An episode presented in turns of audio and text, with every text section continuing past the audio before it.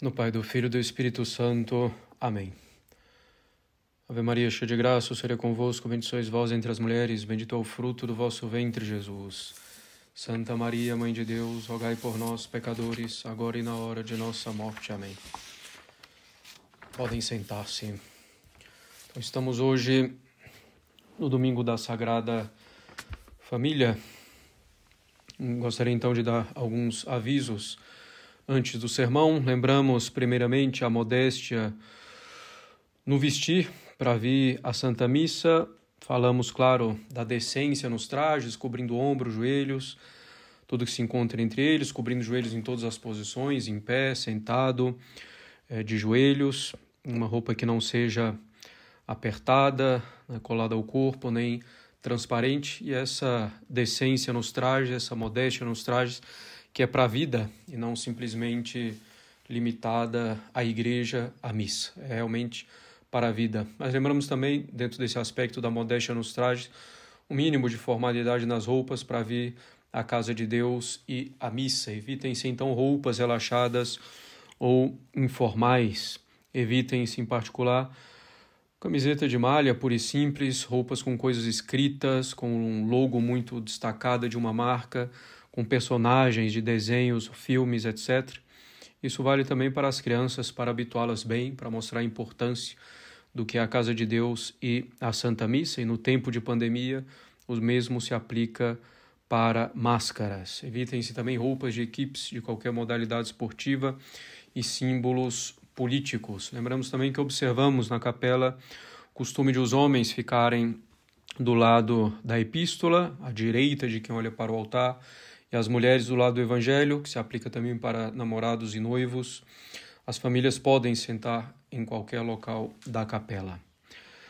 Continuamos ainda alertando para não nos esquecermos dos erros da direita, além dos erros da esquerda, essa direita que se desenvolve no Brasil e no mundo, essa direita que não tem o reinado social de Cristo como finalidade real. Essa direita eivada de liberalismo, já condenada pela Igreja, então essa direita eivada de liberalismo em seus princípios, em sua moral, em sua política, em seu entendimento do ser humano e da sociedade, eivada de liberalismo quanto à família.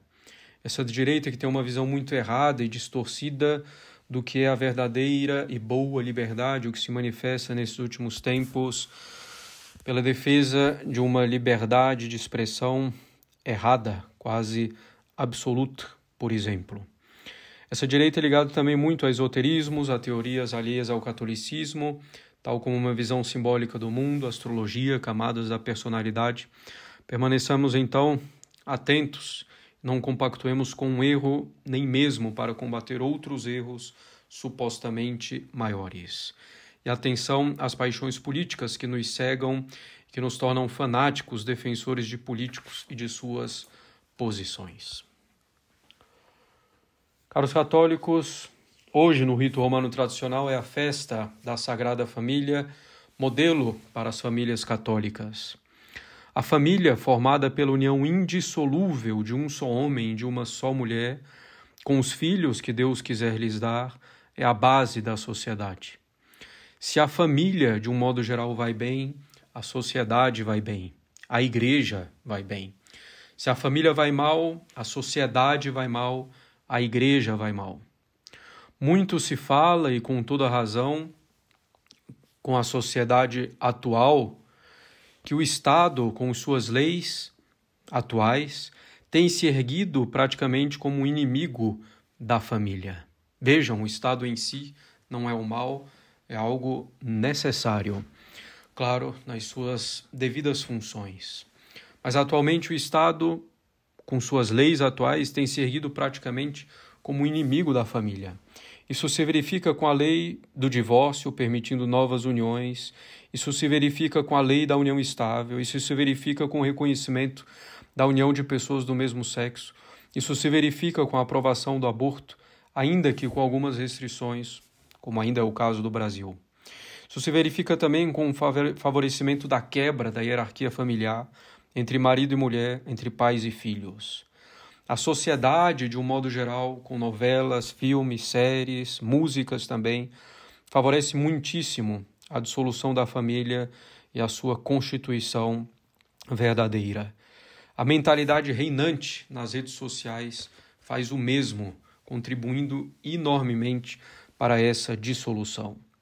A falta de pudor e a impureza, quase onipresentes em nossa sociedade, contribuem também para a dissolução da família. Todavia, caros católicos, para além desses inimigos externos da família, às vezes bastante poderosos, é preciso olhar para um inimigo da família que é ainda mais perigoso. Trata-se do inimigo interno ou dos inimigos externos. Trata-se do amor próprio, do orgulho, do apego desordenado à própria vontade, por exemplo. Consideremos então rapidamente alguns desses inimigos internos do matrimônio. Se conseguirmos vencê-los em nossas famílias, conseguiremos com maior força vencer os inimigos externos e começar a mudar a nossa sociedade. Um inimigo interno importante, caros católicos, é a falta de vida de oração familiar. A união na oração é importante para unir as almas dos esposos e a alma dos pais e dos filhos. A oração em família é um esforço que vale a pena. Em nossa vida sacerdotal, vimos casais que estavam por um fio e que se sustentaram apenas pelo terço em família. Vimos outros que se desentendiam de maneira profunda e que encontraram pouco a pouco a concórdia em razão da oração em família. Vale a pena esse esforço entre marido e mulher e com os filhos, sobretudo na medida em que os filhos vão crescendo. Nem sempre é fácil, mas é preciso fazer esse esforço e os frutos são enormes. A oração em comum une as almas, desfaz muitos nós, muitas armadilhas espirituais postas pelo inimigo do gênero humano, o demônio.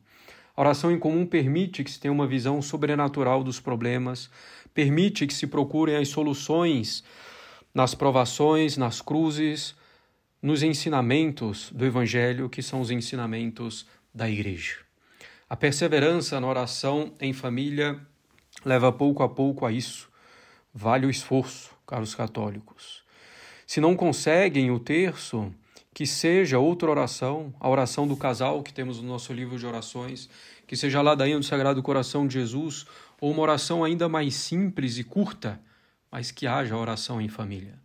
Os membros da família não são meramente indivíduos soltos, mas são membros dessa sociedade que é a família e devem, portanto, rezar como sociedade como família.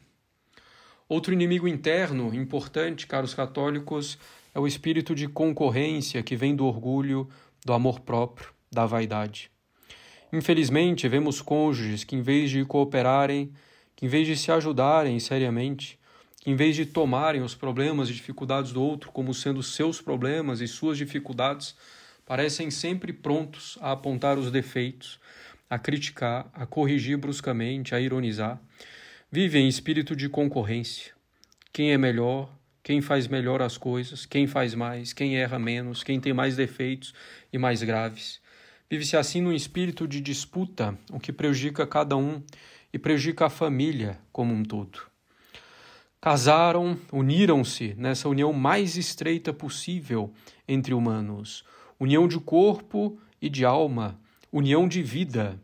A sua esposa, homem, e o seu marido, mulher, é carne da sua carne, é osso dos seus ossos, é no fundo você mesmo. Por que esse espírito de competição, de disputa? Por que essa mesquinharia? Diante dos defeitos, em vez de reclamar pura e simplesmente, conversar, ajudar, ter paciência. Ajudem-se, cooperem profundamente. Esse outro é você mesmo, em certo sentido. E casaram-se para isso, para viverem como Cristo e a Igreja, para participar da união que existe entre Cristo e a Igreja. Por que então ficar com essas coisas tão pequenas, com essas disputas, como se fossem concorrentes e não bem sócios no matrimônio em vista do céu? Tornam-se às vezes concorrentes diante dos filhos, concorrentes na prática da religião, concorrentes na vida profissional. Ajudem-se, tenham amor um pelo outro, lembrem-se sempre do motivo pelo qual casaram. Ajudar um ao outro para que a família toda chegue ao céu. Atenção a essa mentalidade de disputa que facilmente pode entrar no seio da família. Outro inimigo interno, caros católicos, é a falta de hierarquia. Isso pode ocorrer das mais variadas formas. A falta da hierarquia devida pode vir da parte do homem que abandona a autoridade que recebeu de Deus, que abandona o timão da família por covardia, por preguiça, por comodismo. A falta de hierarquia pode vir da parte do homem que quer exercer a autoridade simplesmente impondo a própria vontade, governando a família para o seu bem particular, ordenando a família para a satisfação de suas vontades, de sua visão, de seus gostos, como se fosse um tirano. Agindo de um jeito ou de outro, o homem não exerce a sua autoridade na família, não reconhecendo que essa autoridade vem de Deus, não reconhecendo que essa autoridade é para o bem verdadeiro da esposa e dos filhos. A autoridade do marido tem que ser uma autoridade baseada inteiramente no amor, na caridade. É uma autoridade sobre sua companheira de vida, que o homem mesmo escolheu para isso. Desprezar a mulher é desprezar a si mesmo, pois a escolha foi sua e agora se despreza aquela que é carne da sua carne. A autoridade sacrifica-se a si mesmo pelo bem da família. Assim é o bem, é o bom marido e o bom pai. A falta de hierarquia pode vir também da mulher, claro, querendo assumir as rédeas da família, não deixando que o marido realmente exerça o seu papel. Isso pode acontecer de modo mais explícito ou de modo mais sutil. Submeter-se à autoridade caridosa do marido em nada tira a dignidade da mulher. Bem ao contrário. A mulher pode e deve assumir as rédeas naquele ponto em que o marido realmente não consegue, mas isso tem que ser provado pelo tempo, sem precipitação e, quando realmente necessário, deve ser feito com muita discrição, sem desprezo pelo marido. Desprezar o marido seria desprezar a si mesma, pois a escolha foi sua, ele é carne da sua carne, osso dos seus ossos. A falta de hierarquia de uma parte ou de outra prejudica a família. Essa hierarquia é às vezes muito suave, quase imperceptível, mas está lá nas boas famílias. Ela pode revestir diferentes formas em cada família, em momentos da história, mas ele está presente em famílias que vivem realmente bem. Não é fácil que cada um exerça bem seu papel dentro disso, mas é preciso tentar e pedir essa graça a Deus. Muitas brigas, discussões, discordam, discórdias cessam quando marido e mulher procuram realmente viver essa hierarquia. Cada um procurando negar a si mesmo para o bem da família, cada um procurando amar o outro, buscando sinceramente o bem do outro, essa hierarquia é boa para o marido, é boa para a esposa, é boa para os filhos. Outro inimigo interno da família, caros católicos, são os pecados de impureza de cada cônjuge, ou dos dois no uso do matrimônio. Pensamentos, olhares, atos, músicas, vídeos, filmes, séries, etc., que prejudicam a castidade, às vezes de modo também mais sutil. Os pecados contra a castidade minam o amor conjugal, que é um amor de sacrifício. Esses pecados fazem que o amor se torne um amor passional, carnal, que logo irá passar. O uso do matrimônio também, de modo a evitar os filhos, o uso do matrimônio com os chamados métodos naturais, sem motivo realmente justo para isso, prejudicam enormemente o amor conjugal. Tudo isso vai tornando o marido e esposa cada vez mais egoístas, com um amor cada vez mais egoísta, um amor voltado para si mesmo, para a satisfação de si mesmo. E ainda nesse campo da união dos corpos, quantos desentendimentos bobos entre marido e esposa seriam evitados se se entendessem as diferenças psicológicas entre o homem e a mulher. Cada um procure entender o lado do outro e fazer um esforço de sua parte com relação ao uso do matrimônio, e sempre de acordo, claro, com a lei natural. Outro inimigo interno perigosíssimo é o ressentimento. Devem os cônjuges resolver os problemas, perdoar-se mutuamente, conversar sobre as dificuldades, sobre o que incomoda realmente a um e a outro, o que pode ser melhorado, o que pode ser feito. O ressentimento vai corroendo a alma, distanciando os esposos, afastando-os, quebrando toda a comunicação. O ressentimento vai corroendo, sobretudo, a alma feminina, diante, às vezes, do modo mais seco do homem ou de brincadeiras que não têm muita graça. A mulher não se deixe levar pelo ressentimento e o homem atente, se atente ao seu modo de falar, às brincadeiras, coisas que não feririam talvez um outro homem, um amigo, mas que ferem a mulher, que ferem a própria esposa. Um outro inimigo interno comum, caros católicos da família, são as tentações contra o próprio matrimônio. Tentações de separação, como se isso fosse resolver os problemas.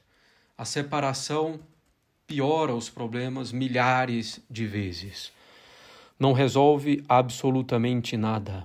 Claro, a igreja permite a separação de corpos em situações muito específicas, mas ela deve ser evitada ao máximo possível. Do contrário, os problemas apenas aumentarão, sobretudo no que diz respeito à educação dos filhos. O inimigo interno mais perigoso, caros católicos, é mesmo o orgulho e o amor próprio. Que o marido queira tudo do seu jeito, que a esposa queira tudo do seu jeito. E daí vem reclamações, murmurações, brigas, discórdias. Esse amor próprio está muitas vezes travestido da melhor coisa para a família. A minha posição é a melhor coisa para a família. Nosso orgulho nos leva facilmente a identificar nosso pensamento com a melhor solução, com a melhor resposta, com a melhor posição. Muitas vezes, marido e esposa têm uma visão um pouco distinta, mas ambas boas, corretas. Cada um, porém, se apega de tal modo à sua oposição e opinião, pensando que é a melhor e ninguém cede, querendo que prevaleça o que cada um pensa ser o melhor, procurando esse melhor e não cedendo à posição do outro em nada, que também é boa, causam assim uma grande briga e uma confusão, buscando esse melhor, não alcançam nem sequer o bem que o outro propunha e o resultado é a confusão, o mal que reina na família. Nosso amor próprio, caros católicos, é sagaz. Ele procura inúmeros pretextos para prevalecer inúmeras justificativas. Diante, caros católicos, de todos esses inimigos, nós citamos já um remédio comum, que é a oração em família, um remédio universal e tão necessário. Façam esse esforço e vale a pena. Mas é preciso, além dessa oração em comum, que cada um procure também ter vida de oração, procurar a união profunda com o nosso Senhor Jesus Cristo. Muitas vezes as famílias não caminham porque os cônjuges, marido e esposa, e o marido como chefe da família, como responsável pelo bem espiritual da família, não buscam, marido e esposa, realmente uma vida espiritual profunda, de união íntima com o nosso Senhor Jesus Cristo devem procurar isso, caros católicos, porque dessa busca é que vem também o florescimento de todas as outras virtudes dessas pequenas virtudes tão necessárias para a vida familiar. É um grande remédio e remédio universal. Um grande inimigo da família é que os cônjuges não procurem ter essa vida de união com nosso Senhor Jesus Cristo. Procure então, caros católicos, a união de pensamento e a união de vontade, acomodando-se um ao outro, cedendo quando bom, quando necessário, fazendo a sua parte antes de exigir a parte do outro. Procurem a concórdia, conversem, sejam realmente amigos um do outro. O amor conjugal é um amor de verdadeira amizade, que quer realmente o bem do outro, que se manifesta para o outro de modo devido, que se sacrifica pelo bem do outro. Procurem a concórdia, conversem, sejam realmente amigos um do outro, procurem resolver as coisas. Se não há solução logo, que tenham paciência, que rezem, esperem, fazendo mais uma vez a própria parte. Isso, como já mencionamos, é importante rezar. E rezar pela própria família, rezar pelo cônjuge. Muitos rezam pelos filhos, pelos pais, mas às vezes se esquecem de rezar pelo cônjuge, se esquecem de pedir a Deus também as graças atuais, essas ajudas pontuais a que tem direito no casamento em razão do matrimônio recebido. Sim, os cônjuges têm direito a abundantes graças atuais em razão do sacramento do matrimônio recebido. Mas é preciso pedir essas graças. E nós pedimos essas graças na oração.